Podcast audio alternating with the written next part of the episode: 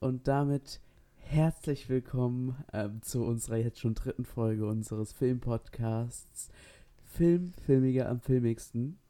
Und der erste Punkt, worüber wir reden müssen, der kommt jetzt, nämlich das Intro. Film. Filmiger am filmigsten.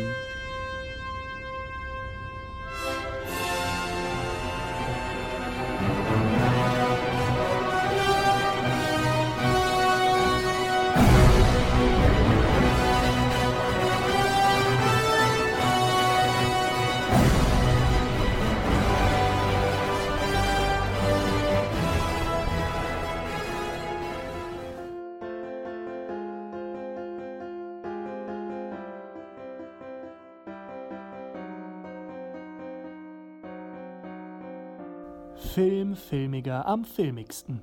So, Jonas, die zweite Folge war ja jetzt schon eine Special-Folge. Ähm, Ja. Von daher konnten wir noch gar nicht über so formelle Dinge wie unser tolles Intro reden, was ihr jetzt schon gehört habt. Ähm, in der ersten Folge haben wir uns darum gekümmert, nachdem wir die aufgenommen haben. Die zweite Folge war komplett Stanley Kubrick gewidmet. Also könnt ihr mal reinhören und wir können auch gerne davon eine Fortsetzung machen. So ist es nicht. Also wir haben ja nur die erste Hälfte besprochen. ähm, aber unser fantastisches Intro habt ihr bestimmt auch schon bemerkt. Jetzt schon dreimal, wenn ihr alle Folgen gehört habt. Ähm, wir haben nämlich zwei tolle Gastsprecher da drin. Zum einen, ähm, ich hab's nochmal reingeschnitten in die erste Folge direkt nach das Intro, aber es sind Julian FM Stöckel und Takan Bakci. Falls ihr die Leute nicht kennt, ähm, ich stelle sie euch mal kurz vor. Ja. Ju Julian FM Stöckel ist, ähm, das klingt jetzt so hart, ich würde es aber mal als eine Trash-TV-Legende bezeichnen. Anders gesagt, RTL-Legende oder so sagt's er. Also ist, war schon bei Big Brother, im Dschungelcamp und so weiter und so fort. Und hat, macht zurzeit auf Instagram immer so eine Talkshow abends, auch zum Thema Corona und so weiter. Und den haben wir einfach mal angefragt, ob er uns das Intro einsprechen würde. Und das hat er gemacht. Ähm, Andererseits haben wir aber auch nochmal Takan Bakci gefragt, weil der hat einen richtig, richtig, richtig guten Podcast zusammen mit Christian Huber. Der Podcast heißt Gefühlte Fakten und ri richtig witzig und so weiter. Und der hat dann das Ende für uns eingesprochen. Ähm, er hat vier verschiedene Versionen gemacht. Äh, und das nenne ich mal Engagement. Die erste Version hat er TV-Total-Version genannt. Die zweite, ähm, die zweite jetzt nicht in TV-Total. Die andere jetzt ohne Spucken. Und die vierte hieß jetzt mal ein Gut. ähm, fa falls ihr es gemerkt habt, am Ende der Folge haben wir auch immer noch mal, habe ich auch immer noch mal so einen kleinen Abschlussaufsager unseres Podcasts, also wo einfach noch mal unser Podcastname gesagt wird, hinten dran geschnitten und da sagt dann Tagan Bakci in der TV-Total-Version immer noch mal Film, Filmiger am filmigsten. Und somit bildet Tagan Bakci zusammen mit Julian FM Stöckel die inhaltliche Klammer über unseren Podcast. Und das Genau. ist das, das ist eine große Ehre für uns. Grüße gehen noch mal raus an dieser Stelle. Mhm. Im Wirklich Ehre. Ehre, Ehre.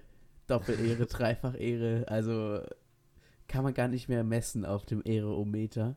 Ähm, Echt. Jedenfalls, in der ersten Folge hast du mir einen äh, Film empfohlen, wo du gesagt hast, wenn du einen Film empfehlen kannst, dann den. Weißt du noch, welcher das ist? Nee, aber wir haben auch über sehr viele Filme geredet. Aber du hast gesagt, wenn du irgendjemandem nur einen Film empfehlen kannst, würdest du diesen Film empfehlen. Ähm, Ah. ich sag's mal so, ich habe gleich die ganze Trilogie geschaut. Okay. Ähm, es ging um die Christopher Nolan ähm, Batman-Verfilmung. Ah, ja. Dark ja. Knight.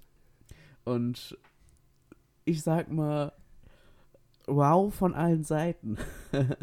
ja, auf jeden Fall. Ähm, Also das sind wirklich großartige Filme. ja, also zum, zum einen die Schauspieler, zum anderen die Geschichte, zum anderen die Kameraarbeit, die Effekte, ähm, Mhm. die Regie, die Inszenierung, einfach alles. Ähm, bei den Schauspielern angefangen, ähm, Gary Oldman, der meistert einfach jede Rolle. Kann das sein? Ja. ähm, Es ist halt wirklich so. ähm, dieser, dieser Typ ist mir, der, der, der ist so cool von der ersten Sekunde an. Und Mhm. zwischenzeitlich hatte ich vergessen, dass er gar nicht weiß, wer Batman ist. Weil die einfach, weil er einfach so ähm, Vertrauen hatte und so weiter. Mhm, ja, die haben echt eine geile Chemie hinterher, das stimmt. Ja. Und dass er sich. äh, Die, diese letzte Szene zwischen Batman und dem. Ähm, Mhm. dass, dass sich beide so an diese erste Begegnung erinnert haben, das ist. Das ist. Ähm, und beide wussten ja sofort Bescheid. Das, Ja, ja, also ich will nicht zu viel vorwegnehmen, weil diese Filme leben einfach von sich selbst. Und Heath Ledgers Performance im zweiten, ach du Scheiße. können wir uns davon mal kurz alle kurz verneigen oder sowas? Kurz mal, einfach mal Kudos an Heath Ledger da oben. Heath Ledger, wenn du das hören solltest, da oben im Himmel, keine Ahnung. Du bist geil, Mann. Du bist einfach geil. So. Why so serious? Dieser Typ. Oh, dieser Typ. Ja. Man, man hat einfach gemerkt, dass, der, dass er die Rolle war. Aber im Echt so? Endeffekt, im Endeffekt hat das ja auch keinen guten Ausgang genommen. Mhm. Weil Was super schade ist, ja. Was super, super schade ist, weil, ähm, so wie ich das verstanden habe, hat Heath Ledger sozusagen damit gezeigt, dass er auch noch andere Rollen kann als äh, nur so einen typischen Teenie-Filmstar. Und Mhm. dass er das so rübergebracht hat, das hat ja niemand, wirklich niemand gedacht, was für Es ein halt so. Potenzial da in dem äh, Jungen gesteckt hat. Alter. Er hatte nur so äh, relativ kleine Auftritte. Ich weiß gar nicht, ob der vorher schon Raub Hauptrollen hatte. Ähm, vor The Dark Knight. Ähm, und auf jeden Fall, ja, das war eigentlich so seine letzte große Performance, kann man so sagen. Leider. Danach, danach war er ja noch mal in einem Film dabei, wo ähm, und in dem Film, während der Dreharbeiten des Films, hat es ihn ja äh, weggerissen. Mhm. Und von daher haben die überlegt, ob die ähm, ihn mit CGI oder so einbauen, aber ähm, ich glaube, der Regisseur hat erstmal gesagt, dass sie die Dreharbeiten komplett abbrechen. Mhm. Ähm, weil Heath Ledger dann ähm, ja nicht mehr dabei sein konnte. ja, es wäre auch nicht dasselbe gewesen, glaube ich. Das- Gerade das- mit damaligen Standards. Könnte gar nicht CGI, dasselbe ja. gewesen werden. Aber Nee. zurück zu CGI. Bei Batman, ähm, das CGI war großartig. Wenn ich mal, Wenn du. wenn ja. ich mal an andere Filme dieser Zeit denke, zum Beispiel der erste, dieses Batman Begins ist ja im gleichen Mhm. Jahr wie ähm, die Rache der Sith rausgekommen. Mhm, Und 2005, Die, ja. die Prequels sind generell einfach komplett ko komplettes, komplette Insolvenzerklärung der CGI-Industrie gewesen. Echt so, weil das ja. einfach alles so unfassbar scheiße aussieht. Ich hab, Ja. ich, ähm, wir können ein andermal nochmal ausführlich über Star Wars reden. Aber Mhm. dieser ja, erste in Anführungszeichen Star Wars-Film, also ähm, die dunkle Bedrohung, ich, hab- ich habe mir den letztens nochmal angeguckt und habe mir gedacht, das, das kann doch nicht wahr sein, dass irgendjemand das gut gefunden hat. Es kann doch nicht echt wahr so. sein, dass ich das früher gut gefunden habe. Ich, das äh, nix sieht halbwegs realistisch aus. Es ist so, es ist auch genau so. Und es gibt tatsächlich einen geilen Clip von George Lucas, wie er in, in dieser komischen äh, Post-Production-Vorführkammer sitzt Ja. und äh, sich diesen Film angeguckt hat. Äh, Dann sieht man da so kurz Jar Jar Binks rumhüpfen und dann sieht man wieder George Lucas, wie er leise sagt so, hm, ich glaube, ich bin hier wohl zu weit gegangen. und es war einfach, man sieht einfach diese Selbsterkenntnis, dass, dass das absolut beschissen aussah. und das weiß er auch. Und trotzdem hat er weitergemacht damit. Ja, Jar Jar, Binks soll ja in dieser Obi-Wan-Serie jetzt wieder vorkommen, die jetzt gedreht wird für Disney Echt Plus. jetzt? Ja. Oh je. Oh Gott. Oh, oh je, oh je. Ja. Ja. Nee, äh, Auf jeden Fall ja das Hm. CGI in ähm, Batman, falls du überhaupt welches sehen konntest, weil teilweise war da, also es, Das- ist sehr wenig gewesen. Manchmal denkt man halt, okay, das muss jetzt CGI sein, weil Mhm. äh, das äh, so ein Ja, das fliegendes, Motorrad äh, zum Beispiel. Ja, aber dieser, dieser Truck, der da auf, äh, auf den Rücken geworfen worden ist, der war tatsächlich das super geiler praktischer Effekt. Der wurde tatsächlich, ähm, da wurde tatsächlich auf so einer ähm, Strecke, auf so einer, ich weiß gar nicht, was das für eine Strecke war, es war auf jeden Fall so eine längere Strecke, da haben die so einen Truck fahren lassen und haben den dann, ich glaube, von hinten irgendwie so hoch gesprengt, sodass er tatsächlich diese, da, dass er tatsächlich diesen Schwung hatte. Das heißt, es ist tatsächlich passiert. Dieser Truck ist tatsächlich in der Luft geflogen und wurde auf den Rücken äh, äh, geworfen. Und äh, nur die Stadt wurde dann halt hinterher noch mit hinzugefügt. Und das wirklich, dieser Effekt ist mindblowing für die Zeit. Also da nochmal Kudos. Dieser Cast aber auch, da ist die Creme de la Creme der Schauspieler zusammengekommen. Also, Echt so, ja. ähm, an wen kann ich mich jetzt noch erinnern? Da war, äh, wie gesagt, Gary Oldman war dabei, ähm, dieser äh, Heath, Heath Ledger, wie gesagt, von dem habe ich Ja. noch keine andere, keinen anderen Film gesehen, aber krass. Li Liam Mhm. Neeson, äh, wo Ja, wir wieder bei Star als- Wars zurück sind. Ähm, ja. Äh, Christian Bale als Christian Batman. Bale, aber auch so Rollen, die eine kleinere Rolle hatten, wie im Anfang des dritten zum Beispiel ähm, äh, Aiden Gillen, Moment, der heißt auch so, der, der auch in Game of Thrones eine große Rolle hatte. Ähm, Das weiß ich jetzt gar nicht. ja, in der letzten Staffel hat er gar nicht mehr mitgespielt, weil der tot ist. Oh. Aber ähm, deswegen ist die wahrscheinlich so schlecht. Nee. Also doch, Aiden Gillen, der hat auch bei ähm, Bohemian Rhapsody und so weiter mitgespielt. Egal, ähm, das, das war so mein persönlicher, mein persönliches Seh-Highlight, weil ich äh, seine Rolle gemocht habe im Game of Thrones. Ja. Aber naja, dann noch auf jeden Fall ganz viele, ganz viel Starbesetzung und das hat mich halt überrascht. generell muss man sagen, dass das gilt für viele Nolan-Filme, dass sie nicht nur starbesetzt sind, sondern dass es einfach auch so riesige Filme sind. Das sind irgendwie, die Filme sehen einfach super hochwertig aus und die sind auch irgendwie super hochwertig produziert. Ja. Und das sind immer große Blockbuster, aber halt sehr intelligente Blockbuster gleichzeitig. Das ist kein. ja, ich kein hab- dummes ich Rumgeballer mich, oder Ich habe sowas. mich immer davor gedrückt, diese Filme zu sehen, weil ich gedacht habe, das ist doch bestimmt das gleich wie der ganze andere Scheiß. Mhm. Aber das ist es ganz und gar nicht. Das ist es ganz und gar nicht. Das ist alles so intelligent und oh, Ja, die, diese Rollen, wie sie für sich arbeiten und dann generell doch fürs ähm, generell doch für das Große und Ganze verantwortlich sind, das ist ja, krass. das ist einfach großartig. Ja. Also diese Filme kann man einfach wirklich empfehlen. Ja. Ja. das ist einfach, einfach gen genial. Genial. Ähm, ja. hast, hast du denn seit der, seit der ersten Folge dir Filme angesehen? Oh, ja, eine ganze Menge. Äh, aber ich weiß gar nicht, ob wir darüber alles reden können.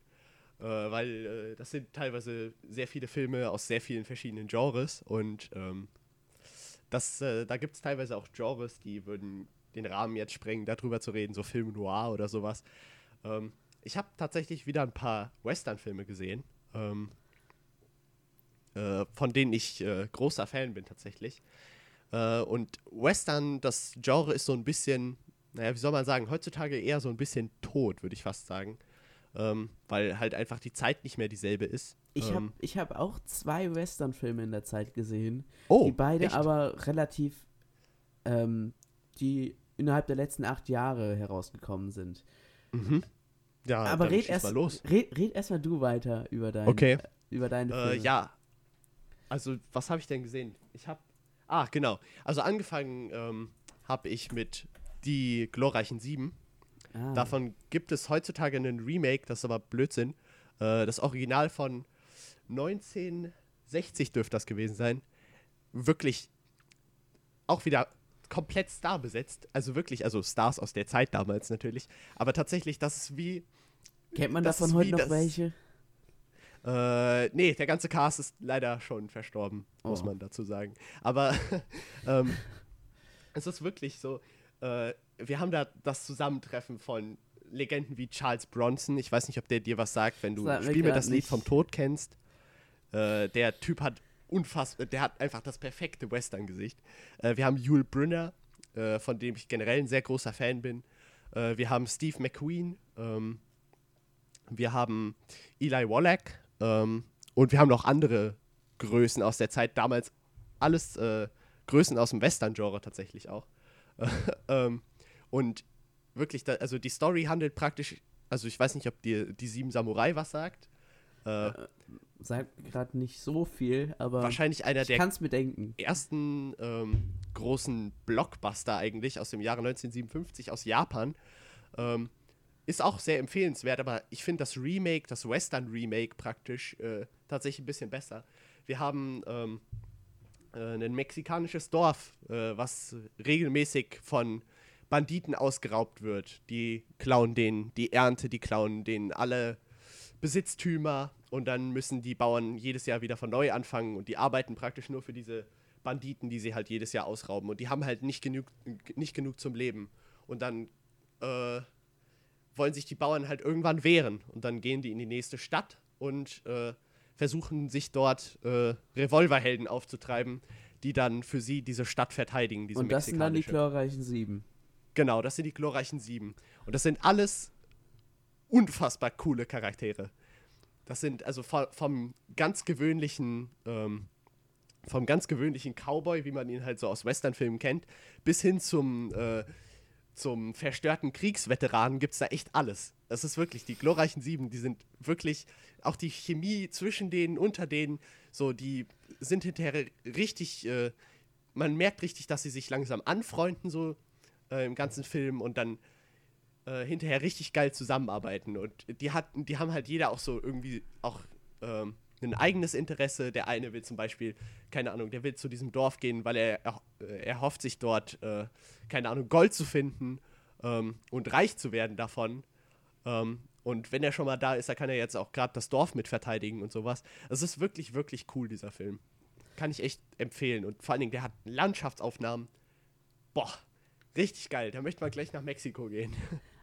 Ein Film, Ja. den ich gesehen habe, ist sozusagen, das ist jetzt eine vage Behauptung, nein, eigentlich nicht, aber vom Titel her die Fortsetzung dieses Filmes.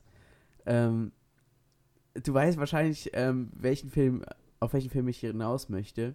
Der Film stand sehr groß in der Kritik, weil, ähm, weil, weil weiß ich gerade gar nicht so genau, aber ähm, es handelt sich ähm, um Tarantinos äh, ähm, die hassvollen, die hate, The Hateful Eight. Ähm, Ah, hast du ihn mhm. gesehen gehabt? Den habe ich noch nicht gesehen, nee. Aber den habe ich hier rumstehen, den muss ich mir auf jeden Fall mal geben. Der- Aber der stand in der Kritik. Das wusste ich gar nicht. Der, es, es wurde gesagt, dass, dass, dass er gar nicht so gut sein soll. Aber ich fand den ziemlich gut. Spannend von vorne bis hinten. Man weiß die ganze Zeit nicht, wer, wer verfolgt welches Interesse, wer ist wirklich wer und wer ähm, steht auf welcher Seite und wer und wer und wer und wer. Aber im Endeffekt, das ist so dieses Ta Tarantino-eske, ähm, Mhm.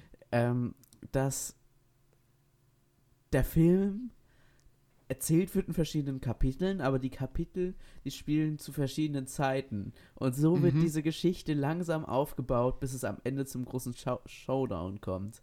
Und das ist, und das ist so, so ein schöner Film, finde ich. Ähm, Also zu Tarantino sollten wir generell mal eine Special-Folge auch machen. Ich glaube, das unbedingt, wäre auch unbedingt. echt ein geiles Thema dafür. Ja, ich, ich hatte es mir schon gedacht beim Gucken des Films, okay, nach Stanley Kubrick muss Tarantino kommen. Auf jeden Fall, ja. Ähm, ja, also zu Tarantino, ich weiß nicht, hast du vielleicht auch Django Unchained gesehen? Das ist der Äh, zweite Film gewesen. Echt? Ja, Ja. genau. Dann erzähl du da erstmal was zu, Ich- weil dazu ich- kann auch ich was bisschen was erzählen. Ich war dann so in äh, Tarantino-Laune, dass ich mir gedacht habe, okay, zwei Tage nach Sonntag schaue ich mir dann äh, Django Unchained mal an. Eigentlich Mhm. wollte ich schon gestern anschauen, aber ich habe es heute ge- angesehen. ähm, ich habe den Film ungefähr vor einer Dreiviertelstunde als du gesagt hast, ob wir jetzt aufnehmen wollen, angefangen zu schauen, äh, nein, beendet zu schauen. Mhm. Ähm, also, es geht darum, dass ähm, ein Zahnarzt aus Deutschland, der von äh, Christoph Waltz gespielt wird, ähm, wo ich auch gleich nochmal was zu sagen werde, ähm, der kauft, der will einen bestimmten Sklaven kaufen. Ähm, nämlich einen Sklaven, der bestimmte Banditen kennt. Weil dieser Zahnarzt ist in Wirklichkeit ein Kopfgeldjäger, ähm, weil er damit mehr Geld verdient. Und ähm, somit kauft er Django und äh, lässt die Sklavenhändler, weil die ähm, äh, ein bisschen Stress gemacht haben, zumindest den einen Tod zurückliegen und den anderen überlässt er den restlichen Sklaven. Und somit nimmt der Film seinen Lauf, der bildet sozusagen Django zum Kopfgeldjäger aus und die erleben so das ein oder andere Abenteuer und viel mehr will ich ja gar nicht verraten, weil das ein Film ist, der auch von seinen Überraschungen lebt. Mhm. Auf jeden Fall. Vor, vor allem gegen Ende. Und ähm, was mir bei Tarantino-Filmen auffällt, er ist keine Person, die immer mal neue, die immer mal neue Schauspieler ausprobiert. Mhm. Tarantino hat immer seine Schauspieler, mit denen er sein Zeug macht. Echt so, es ähm, ist immer die Stammbesetzung. Vorne Mhm. dran Samuel L. Jackson, der ein wunderbarer Schauspieler ist, ist so ziemlich jedem Tarantino-Film dabei. Ja, Ähm, da, da sind noch ein paar Leute, die. Äh, Moment, ich guck mal, ob ich das gerade hier. Christoph Waltz war auch in mehreren Christ- tatsächlich Christoph Waltz dabei. in Glorious Bastards zum Beispiel. Ähm, Auch Tarantino selbst ist in vielen Filmen Tarantino zu sehen, selbst, auch in Mhm. Django Unchained zum Beispiel. Ja, aber auch eher nur in so kleinen Rollen tatsächlich. Ja. Auch in äh, Reservoir Dogs und Pulp Fiction und so. Walton Goggins, äh, der, der, der Schauspieler ist auch in beiden Filmen drin gewesen, die ich gesehen habe. Ähm, genauso wie Dana Greer, keine Ahnung, wie der Name ausgesprochen wird. Ähm, und auch zum Beispiel der nette Herr Bruce, Bruce, Der, Bruce Dern, Lee Horsley und James Parks. Mhm. Man muss dazu sagen, dass zum Beispiel in, ähm, in Hateful Eight nicht ganz so viele Schauspieler drin waren, aber dafür sind so ziemlich alle Schauspieler, die da drin waren, auch in Django Unchained drin gewesen. Ja, zu, zu Christoph Waltz. Der Herr ist ein deutscher Schauspieler, Österreicher. Österreicher, Ja, ich bin mir ziemlich sicher, dass er aus Österreich kam. Ja, aber ich- sagen wir mal hier Deutschland. Äh, und es sind ziemlich alle deutschen Schauspieler, die auch international gehen. Ja, Til Schweiger. Österreicher. Til Schweiger zum Beispiel. Ist jetzt nicht so ein guter Schauspieler, aber Christoph Waltz macht seinen Job, finde ich, echt gut. Ähm, in Glorious Bastards auch einfach hat er eine geniale Performance abgelegt. Und Mhm. Jetzt hier in Django Unchained auch krass. Also beide Daumen gehen zu Christoph Waltz. Der Typ ist auch einfach super charismatisch so und der ist auch super witzig einfach. Und, und seine Rollen, die, die mag man irgendwie auch. Mhm. Ja, genau. Weil, weil die so, weil die so intelligent böse sind. Mhm. Das sowohl als Kopfgeldjäger, aber auch als dieser Nazi, ähm, keine Ahnung, was er genau für einen Rang hatte. Da, da, Standartenführer der SS. Also steht hier. ja, jedenfalls, se- seine Performance äh, mag man einfach. Zwar hat das ähm, in, in Glorious Bastards auch das äh, Klischee hervorgebracht, dass Deu- Deutsche in Hollywood immer nur Nazis spielen dürfen. Aber Django Unchained zeigt sozusagen auch das Gegenteil. Ja. Mhm. Wobei er auch wieder in Django Unchained einen äh, Deutschen spielt. Also kein, also Zwar der einen Zeit noch. Deutschen, aber ähm, ja. der, der war das Gegenteil vom Nazi. Der war Das an dem so, Film ja. die einzige Person, die ähm, nicht kein rassistisches Arschloch war. Und Genau. das mochte ich. über, über generell dieses, äh, den Antirassismus in Tarantino-Filmen, da müssen wir dann auch nochmal drüber reden in dieser Special-Folge. Das ist nämlich auch Ja. ziemlich interessant. Ähm, auf jeden Fall, ja, Django Unchained. Ähm, ja, diesen Film, ich weiß nicht, also äh, ich fand ihn, als Film fand ich diesen Film unfassbar brillant und super. Äh, also so wie jeden Tarantino-Film eigentlich. Äh, bis auf wenige Ausnahmen. Was, welchen, welchen Film magst du denn nicht von Tarantino? Äh, Death Proof. Den Äh, habe ich nicht gesehen. ja, der ist auch ziemlich unbekannt und der, ja, der, das lohnt sich auch nicht so richtig. okay. Ähm, äh, auf jeden Fall. Ähm, was wollten wir jetzt sagen? Ah, ja, genau.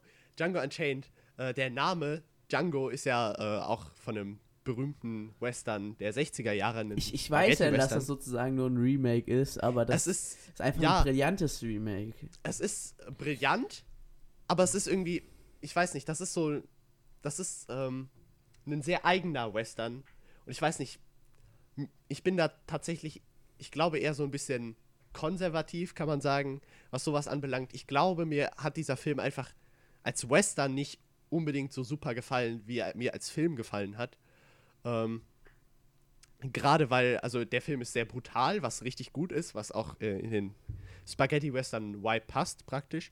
Aber ich fand ähm, irgendwie, also es, es war teilweise ziemlich skurril, so Tarantino skurril und ich weiß nicht, in, in meiner Welt zumindest äh, sind Western eigentlich immer recht, recht rau und recht straightforward eigentlich. Äh, immer, es gibt, ähm, gibt irgendwelche Schurken und es gibt irgendwelche anderen Schurken und dann wird geballert. So. Und äh, bei, bei Tarantino ist es halt so, das ist halt sehr, sehr kunstvoll. Äh, was auch, also wirklich, wie gesagt, Tarantino, der Typ weiß, was er macht.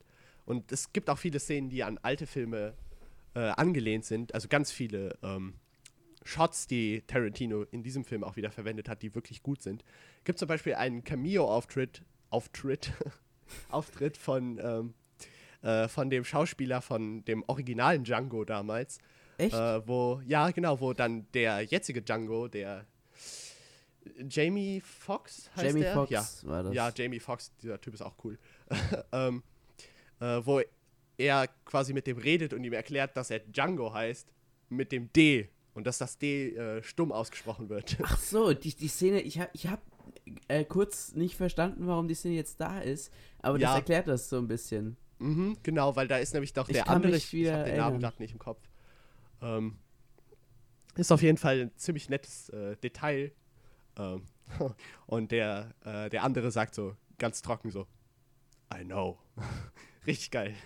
ähm, auf jeden Fall, ähm, ja, ich weiß nicht, das war, das war äh, mir vielleicht ein bisschen zu viel Tarantino, kann man so sagen, wenn es davon überhaupt zu viel geben kann. Aber ich hoffe, du verstehst, was ich meine. Ich verstehe allerdings, was du meinst. Das ist der, ähm, Tarantino benutzt so ein paar verschiedene Methoden, mit denen er seine Filme einfach brillant machen lässt. Und das ist eine von denen. Und die andere ist halt auch dieses kapitelartige Erzählen, was Ja. ähm, mir aber bei Django irgendwie nicht gefehlt hat. Weil das so, weil Django halt im Gegensatz zu anderen Tarantino-Filmen geradliniger erzählt ist. Mhm, Ähm, das, das- stimmt. Das ist halt eine Person, die im Vordergrund steht und die erlebt halt was. In anderen Tarantino-Filmen, ähm, zum Beispiel Pulp Fiction ist das beste Beispiel dafür, ist das halt komplett anders. Das sind viele verschiedene Hauptcharaktere so, sozusagen, die halt alle in dieses Geschehen verwickelt sind und wo erst am Ende, wo man erst am Ende weiß, was am Anfang geschehen ist. Ja, genau. Und Ja. ja. das ist halt auch einfach, also gerade bei Pulp Fiction ist das halt unfassbar brillant umgesetzt. Wie gesagt, da müssen wir auf jeden Fall in der Special-Folge nochmal genauer drüber reden. Das Ähm, wird, das wird gerade fast schon eine Tarantino-Special-Folge, aber Stimmt, das ja. versuchen wir jetzt ein bisschen abzuwälzen und fangen Mhm. jetzt noch nicht mit Kill Bill oder so an. Nee. so, sodass wir uns das für ein andermal aufheben können. genau. Gut. Was hast du denn noch so gesehen, außer Die Wrestling? glorreichen Sieben. Ähm, äh, was, was habe ich denn noch gesehen? Also ich habe einige Film Noirs noch gesehen mit, mit The One and Only Humphrey Bogart. Ah, dieser Typ. Ah, Mann, dieser Typ, ey. Ohne ist Spaß. Wäre ich 100 Jahre älter und wäre äh, schwul, dann würde ich diesen Typen heiraten. Ohne Spaß. Dieser Typ ist so geil. Ähm, äh, was habe ich denn noch? Ah, ja, genau. Der Schatz der Sierra Madre. Den habe ich noch gesehen. Ähm, auch mit Humphrey Bogart. Ähm, musste ich mir auf jeden Fall geben. Ähm, äh, ja, das ist ein sehr interessanter Film, weil er einfach ähm, eine sehr interessante Thematik tatsächlich hat. Ich weiß nicht, ob der auf einem Buch basiert oder sowas, aber es könnte auch so eine Buchgeschichte eigentlich sein. Äh, es geht darum, um drei ähm, praktisch verarmte Männer aus Amerika, die in Mexiko in einem völlig zerstörten, runtergekommenen Hotel unterkommen, äh, wo es von Ratten wimmelt und sowas und sich dort treffen, weil sie sich nichts Besseres leisten können. Die sind halt alle ziemlich verarmt. Einer von denen ist ein alter Reisender ähm, und der hat halt schon viel von der Welt gesehen. Und die zwei anderen äh, sind halt einfach irgendwelche Amerikaner, die dort äh, als Arbeitslose nach Mexiko gegangen sind. Ähm, und die wollen halt, die, also die finden sich halt zusammen, reden so ein bisschen. Ähm, und der Alte erzählt ihnen dann vom Schatz in der Sierra Madre, nämlich äh, Gold, sau viel Gold, ultra viel Goldstaub und sowas, der äh, auf diesem Berg rumfliegt. Und ähm, äh, dann planen die halt, die drei, äh, sich dorthin aufzumachen.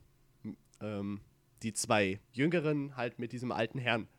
Ähm, und ja, dann äh, können sich die Reise erst nicht leisten, aber glücklicherweise hat äh, einer der Protagonisten eine Lotterie gewonnen und hat deshalb so ein bisschen eine Art Startkapital von 200 Pesos, ähm, das ist Währung in Mexiko, ähm, äh, erhalten und dann machen sich die drei halt auf äh, in die Sierra Madre. Und ja, ein ganz bestimmter Leitbegriff von diesem, äh, Leitsatz von diesem Film ist eigentlich, äh, ich habe schon gesehen, was Gold aus Menschenseele macht. Ähm, und das ist eigentlich so die, darum geht es eigentlich so. Es gibt die ganze Zeit, also die finden dort ganz viel Gold und es ist alles ziemlich cool erstmal. Aber dann müssen sie dieses Gold natürlich auch, also dann setzen die sich zu dritt hin und müssen natürlich überlegen, hm, wo verstecke ich jetzt mein Gold? Also wir, ähm, wir müssen uns jetzt hier hinsetzen und müssen alle ein persönliches äh, Versteck für unser Gold finden, damit, damit wir äh, dann mit niemand unser Gold praktisch klauen kann. Das heißt, die drei besprechen sich so ab, sondern sucht sich jeder so ein ähm, Versteck, weil sie sich gegenseitig halt nicht vertrauen. Und davon handelt halt praktisch dieser Film von Vertrauen, Misstrauen und Verrat und sowas. Ähm, und es ist ziemlich schön, beziehungsweise auch irgendwie ein bisschen tragisch, diese Charaktere langsam, also gerade einen von diesen Charakteren langsam praktisch so in den Wahn verfallen zu sehen. Ich sag nicht welcher Charakter und ich sag auch generell nichts weiter mehr dazu. Das ist auf jeden Fall ein äh, höchst interessanter Film. Ähm, allerdings auch schon 1000 Jahre alt, äh, von 1948. Ähm, deswegen auch noch schwarz-weiß und so. Aber es ist ein wirklich äh, schöner Film, der einem auch so ein bisschen, wo man sich vielleicht auch selbst so ein bisschen angesprochen fühlt, teilweise. Ähm, von wegen Misstrauen und sowas. Und ähm, wie, Also, wie wenig Film- Leute eigentlich, ja. Geht der Film auch ungefähr in so Richtung Western? Ja. Also es ist, spielt zumindest, äh, spielt zumindest Anfang des 20. Jahrhunderts, also ganz am Anfang 1907 oder sowas. Ähm, und ja, halt in Mexiko. Und äh, es gibt Revolver und es gibt äh, Gewehre und es gibt Schießereien, ja. Okay. du, du, du magst ja generell eher so alte Filme. Ja, das ist richtig. Ähm, wo, woran liegt das? Liegt das an der Erzählweise oder an dem Nostalgischen oder nee, also ganz ehrlich, ich kann dir das eigentlich fast gar nicht sagen. Das Ding ist, ich glaube, ich bin irgendwo damit aufgewachsen. das hört sich jetzt dümmer an. Ja. Nein. äh, als es äh, gemeint ist, aber äh, tatsächlich, seit ich klein bin, gucke ich so alte Serien aus den 60ern oder sowas. Ähm, und zwar, also da kann ich, da kann ich kurz einen Fernsehsender äh, empfehlen, wenn Leute hier noch Fernsehen gucken. Ab und zu gibt es auf Arte echt, echt geilen Scheiß. Leute, guckt euch Ja, Arte ja, an, ja, ich weiß. Ähm, Aber auch gute Hitler-Dokus und so weiter.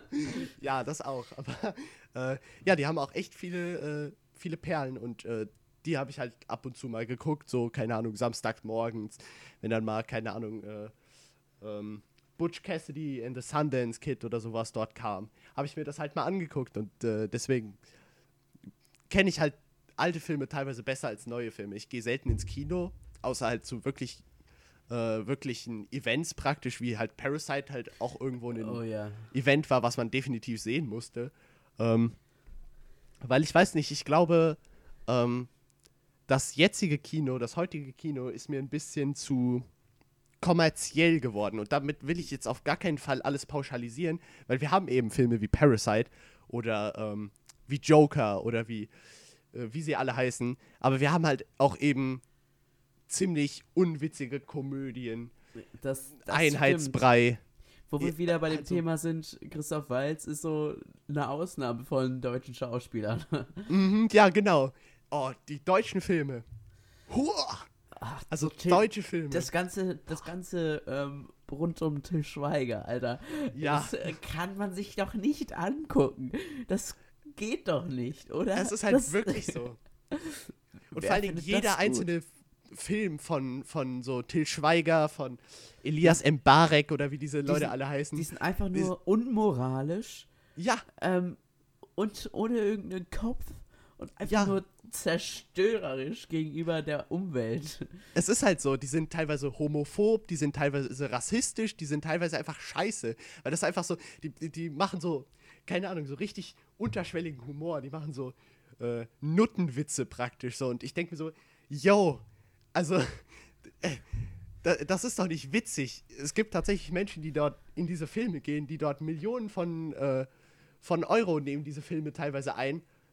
Und das sind auch so ziemlich die einzigen deutschen Filme, die von der Filmförderung auch unterstützt werden. Das ist wieder ein ganz eigenes Thema. Da können wir auch mal eine ja, Special-Folge oh ja, machen. Hilfe, Hilfe. Ähm, und dann, dann nehmen die ordentlich Cash ein, ja. Aber die sind so inhaltslos und scheiße. Boah, da Und der Hauptgrund davon, und der Hauptgrund davon, hallo, mein Name ist Till Schweiger, ich bin Schauspieler, Produzent, Regisseur, Drehbuchschreiber und ich habe hier auch das Catering gemacht. ja, genau. Oh Mann, dieser Typ. Till Schweiger hat ja jetzt auch ähm, Xavier Nadu äh, den Rücken gestärkt. Echt Ähm, dass, ja, dass er sich, äh, dass ähm, der arme Herr ja jetzt nicht von allen angegriffen werden soll. Gott. Till Schweiger steht hinter Xavier Nadu. Oh Mann, ey. Aber Und ist so denke ich mir, was? Alter, Hilfe, Hilfe, ja, ehrlich. ist halt wirklich so. Oder auch Till Schweigers Versuch, international zu werden. Und dann nur seine Honey and Hedge äh, Verfilmung einfach total gefloppt ist. ja, Mann. Oh, generell dieser Film, der wurde ja, der war ja tatsächlich wirklich gehypt damals, als er rauskam, also hier in Deutschland jetzt. ja. Ähm, Honig im Kopf hieß er, ne? Ja, genau. Dieter Hallervorden versucht aber auch mit allen möglichen Dingen noch wieder in die Neuzeit zu kommen. Ja, Irgendwie. ist halt wirklich so. Der hat früher geniale Sachen gemacht, aber Ja. manchmal sollte auch mal Schluss sein. Echt so. Oh, dieser Film. Oh Mann, dieser Film. Ich habe ihn mir damals angucken müssen, weil äh, meine Eltern dachten so, Mann, das ist der heiße Scheiß. Und meine Eltern waren auch enttäuscht. Aber Mann. diese Kommerzialisierung, die du angesprochen hast, Mhm. ich stimme dir da voll und ganz zu. Auch, dass Film jetzt zu so einem Monopol auch weltweit wird. Dass Disney einfach alles aufkauft und einfach Mhm. Ja. den gleichen Film so oft hintereinander einfach macht. Mhm. Nur halt immer mit einer anderen Rolle. Aber die Geschichte ist fast immer gleich. Ja, und das das- ist. das- äh, ist schade. Unfassbar ist sch- schade. Es ist schade, aber sieh's mal so. F für die Leute, die dort sitzen bei Disney, die denken sich, hm, wenn den Leuten, keine Ahnung, Star Wars Episode 9, das ist jetzt das äh, prominenteste Beispiel, was mir dazu jetzt einfällt, wenn denen dieser Film gefallen hat, hm, warum sollten wir es denn anders machen? Ich meine, wir können doch schön wieder Palpatine irgendwie nochmal beleben, dann kommt Episode 10 und dann ist wieder Palpatine da, so. D- Das gefällt den Leuten. Die Leute wollen Brot und Spiele und Palpatine. Das Die Ding ist ja, dass diese äh, neue Trilogie, also der siebte und der neunte Teil, über den achten Teil, können wir ein andermal auch nochmal reden. Ja. Vor allem der siebte und der neunte Teil einfach, auch teils der achte, einfach genau das sind, nur dass sie gedacht haben, oh, ja, die Prequels haben mir jetzt nicht so gut gefallen, aber die Originaltrilogie, alle schwärmen davon. Lass doch einfach mal das jetzt nochmal aufleben lassen in Mhm. halt dieser neuen Trilogie. Und das sind halt so diese neue Trilogie größtenteils. ja, Aber auch andererseits, ähm, wir, wir, wir können ja auch noch mal irgendwann nur über Star Wars mal reden. Da ist auf jeden Mhm. Fall genug Stoff da. Vielleicht sogar die nächste Folge, wer weiß. Ja. Ähm, aber diese neue Mandalorian-Serie, ich, ich habe die genossen. Ich fand, ich fand die toll. Die wa- war mal was anderes als normales Star Wars. genau, die versucht was anderes, was Neues irgendwie. Und Aber immer das noch, gibt es halt viel zu selten. aber immer noch ähm, hat es ganz viele kleine Hinweise auf die Originaltrilogie, ähm, Mhm. die mir erst zwar aufgefallen sind, die ich aber nicht unbedingt wahrgenommen habe, weil ich erstmal genießen wollte, dass das, dass sie mal einen Schritt in die richtige Richtung machen. Und Ja. natürlich, natürlich kritisieren alle immer wieder nur diese, ähm, diese Hinweise auf die Originaltrilogie. Aber ich will auch einfach mal genießen, dass es mal teils was Neues ist und Mhm. ähm, nicht trotzdem alles zu kritisieren, weil es nicht perfekt ist, weil fast nichts ist perfekt, außer vielleicht Parasite. ja. Dazu muss ich auch was sagen. Und zwar, Rogue One damals war auch viel Hass im Internet und sowas ausgesetzt, Ich, hatte ich, ich, so fand, das Gefühl. ich fand, das ist ein toller Film gewesen, weil es Ich fand es auch super. weil's, weil's auch mal, wie gesagt, was anderes ausprobiert hat. Es war nicht die typische Geschichte, sondern Mhm. vor allem das Ende ist komplett anders als andere Filme. Es ist auch eine komplett andere Moralvorstellung und so weiter. Ja. Und Nur auch halt, komplett sie- andere Schauspieler. Es waren komplett andere Schauspieler. Und das einzige Problem, was ich mit Rogue One damals halt hatte, waren einfach diese, diese flachen Würste von Charakteren. Das war einfach nichts. Die waren einfach so. Ich kann mich nicht mal Ja. mehr an die Namen erinnern.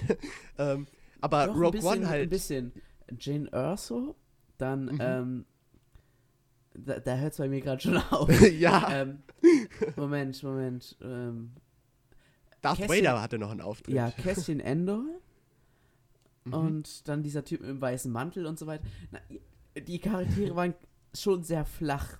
Mhm. Die waren ziemlich alle schon sehr flach. Das, Das ist, stimmt. Aber wie gesagt, es gibt fast nichts Perfektes. Nee, gibt es auch nicht. Leider. Ja. Außer Parasite. ich hatte überlegt, ob ich es noch sagen soll. ähm, ja, auf jeden Fall, das ist. Äh, ja, wir haben halt, was mir auch aufgefallen ist, ähm, die wahrhaft wirklich guten Filme momentan, eben auch wie Parasite und sowas, sind halt auch alles so eher Kunstfilme, eher so Arthouse-Filme. Ähm, es gibt wenig, weißt du, es gibt wenig gute Actionfilme zum Beispiel. Action war damals äh, 80er, 90er Jahre, da gab es jedes, jedes Jahr gefühlt einen neuen Actionfilm und die waren alle, es gab viele, viele schlechte Filme auch damals, aber die hatten immer noch hundertmal mehr Herz als die zehnte, elfte, zwölfte äh, Ja, ja, ja. Agentenkack-Scheiße mit Aber irgendwelchen Hackerangriffen und sowas. zum Beispiel bei Christopher Nolan. Ich, mach- ich finde, Christopher Nolan macht seinen Job äh, krass gut und über den Echt können wir so? auch irgendwann mal reden. Auf Ähm, jeden Fall. Zum Beispiel jetzt, wie gesagt, diese Batman-Reihe. Das sind doch mal tolle Actionfilme, die nicht nur Absolut. Balla Balla, also sowohl im übertragenen als auch im wörtlichen Sinne sind, sondern, sondern auch intelligent. Und bald kommt ja auch neuer, ähm, sehr bald kommt ja auch neuer Christopher Nolan Film raus. Und ich finde, wenn der Mhm. draußen ist, können wir mal eine Christopher Nolan Folge machen. Auf jeden Fall, ja. Ja. Und äh, Tenet hat jetzt schon ein ziemlich geiles Poster, muss ich sagen, und deswegen könnte was werden. ja. Äh, auf jeden Fall, es gab damals zum Beispiel, keine Ahnung, ein prominentes Beispiel, was mir jetzt einfällt, ist äh, Stirb langsam, Die Hard. Mein Lieblingsweihnachtsfilm, nicht nur das, sondern auch wahrscheinlich auch mein Lieblings-Actionfilm. Wäre ich aber vorsichtig, es gibt viele.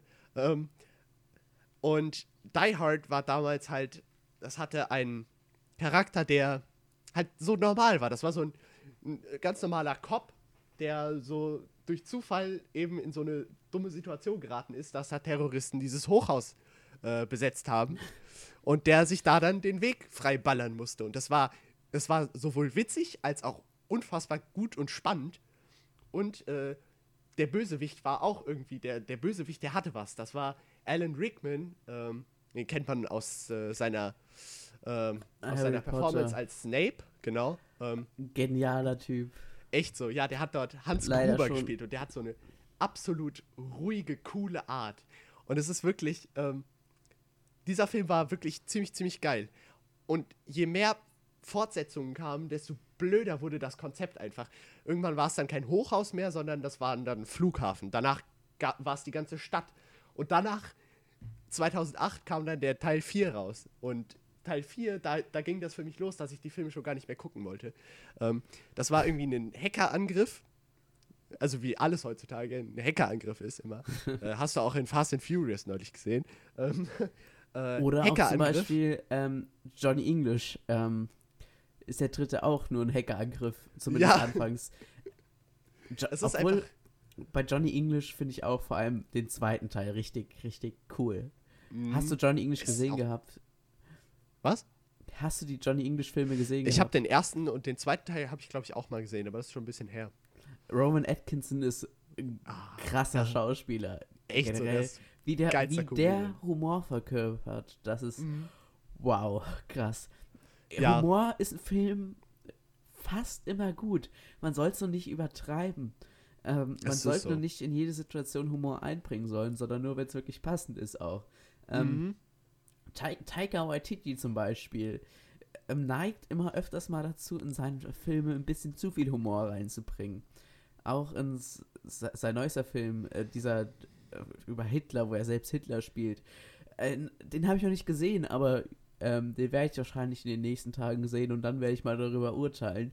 Wie, war das dieses das so Jojo finde. Rabbit oder? Ja, das war das. das ah, war das. Mhm. Aber Taika Waititi ja, stimmt, hat ja, ja, auch in die Marvel-Reihe nochmal so ein bisschen Würze reingebracht gehabt. Mhm. Mit seinem dritten Torfilm war das ja. Und ah, ja. Den, den fand ich gar nicht so schlecht. Den fand ich gar nicht so schlecht. Den, der sah zumindest, also ich habe ich hab nur den ersten Teil von der Thor Der war halt gesehen. mal was komplett anderes als die anderen genau. äh, Torfilme. Der sah halt super anders aus. Und, und der, äh, hat, der hat auch mal eine Entwicklung in Thors Leben gebracht, weil Thor war ja immer nur derjenige, der mit dem Hammer. Mhm. Und da hatte er mal keinen Hammer. Und dann auch dieser Selbstzweifel und so weiter. Marvel ist auch eine ganze Folge mal wert, wenn nicht mhm. zwei. Mhm. Oh ja, ja, auf jeden Fall. Darüber kann man auch nur reden. Das äh, hängt nämlich auch irgendwo mit dem Thema zusammen, was ich angesprochen habe, von wegen Kommerzialisierung und sowas. Auf jeden Fall, auf jeden Fall. Mhm. Äh, das habe ich auch in der ersten Folge äh, versucht drüber zu bringen. Aber es gibt, wie gesagt, auch sehr gute Marvel-Filme. Es ist so. Es gibt auch sehr gute. Gerade jetzt, also die Qualität von den Marvel-Filmen ist eigentlich immer, das ist so ein bisschen, das ist ein Phänomen, muss man fast sagen. Es ist sehr steady einfach. Das ist sehr, sehr, so, ja. das bleibt alles auf einem Level, muss man sagen. Die Qualität Aber ist immer so gut ich einfach. nicht alle Marvel-Filme gut. Ähm, mhm, auf jeden bin, Fall nicht. Ich war zum Beispiel nicht so ein großer Fan jetzt vom Endgame. Ich, weil das von vorne bis hinten nur Fanservice war. Mhm. Obwohl ich mir selbst auch manche der Dinge gewünscht habe, war ich enttäuscht, dass ich sie dann doch gesehen habe, weil es so offensichtlich war. der ganze Film war einfach offensichtlich. Aber kommen wir, wir kommen vom Thema ab. Ich wollte noch über einen Film reden, den ich gesehen habe. Mhm. Ähm, von dem habe ich noch nichts gehört, aber ich habe gedacht, komm, schau ich den mal an. Ähm, Knives Out, Mord ist Familiensache. Der ist auch aus diesem Jahr. Mhm. Ähm, und da geht es um Mordfall. Äh, da wurde ein Autor ermordet im Haus und die ganze Familie steht unter Verdacht. Und ähm, nach ungefähr 20 Minuten des Films denkt man, man, man kennt den Film, man, man weiß die Lösung und man versucht jetzt einfach nur, dass nicht ans Licht kommt. Und dass der Detektiv, der da ist, nicht weiß, dass es so ist. Der Detektiv wird von Daniel Craig, dem ähm, James Bond, mhm. gespielt. Ähm, aber man weiß auch immer, okay, der Film drängt einen so in eine Richtung, dass man die ganze Zeit denkt, oh, du, du, also die, die Person, die man für die Hauptperson hält, ist schuldig. Aber am Ende merkt man, dass da doch noch was anderes hintersteckt und dass der Detektiv das eigentlich die ganze Zeit wusste. Ähm, naja, ich will nicht so viel verraten. F viele, viele Starbesetzungen.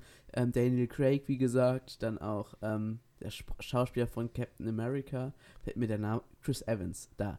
Ähm, mhm. Anna de Armas, keine Ahnung, war auch in ähm, Blade Runner 2049 dabei. Ja, mhm.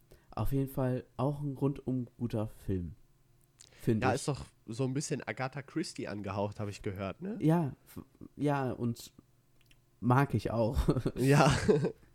ähm, ich finde, wir müssen langsam zum Ende kommen. Wir haben noch viel zu erzählen, aber wir haben auch noch viele Folgen vor uns. Ja, das stimmt. Von Das daher, hast du noch ein abschließendes Wort zu sagen? Äh, ähm, äh, nee, ähm, ja, guckt viele Filme, Leute. Ja, wir haben euch, wie gesagt, wieder ein paar empfohlen. Bis zum nächsten Mal. Und dann übergebe ich jetzt an Tagan Bakci. Tschüss. Tschö. Film, Filmiger am filmigsten.